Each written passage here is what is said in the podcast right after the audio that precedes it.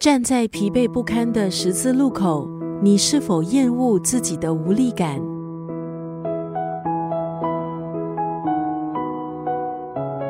今天在九六三作家语录分享的文字出自这本书《丢掉你的那些无关紧要》。这本书的作家是美国知名播客主持人康卓拉·阿达奇。身为三个孩子的母亲，她从自身的经验出发。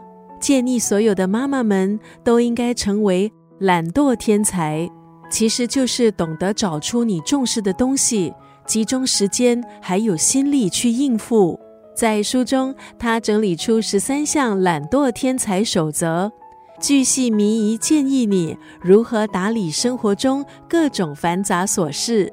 这本平易近人又实用的书，读起来就像是和一位又酷又聪明的姐妹相处一个下午，让你对生活有了新的希望，提醒你去在乎你真正重视的事，不重要的全都卸下，完全不需要有一丝愧疚感。你或许常常听到“懒惰成不了大器”，就让这本书颠覆你的思维吧。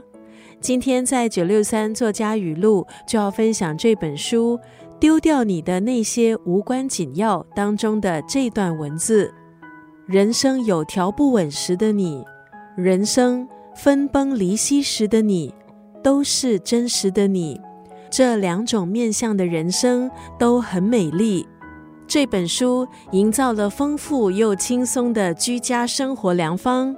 作者建议。利用对症下药的常规来取代严谨的规定，这样才能做好准备，适应生活还有个人成长的变化节奏。人生有条不紊时的你，人生分崩离析时的你，都是真实的你。这两种面向的人生都很美丽。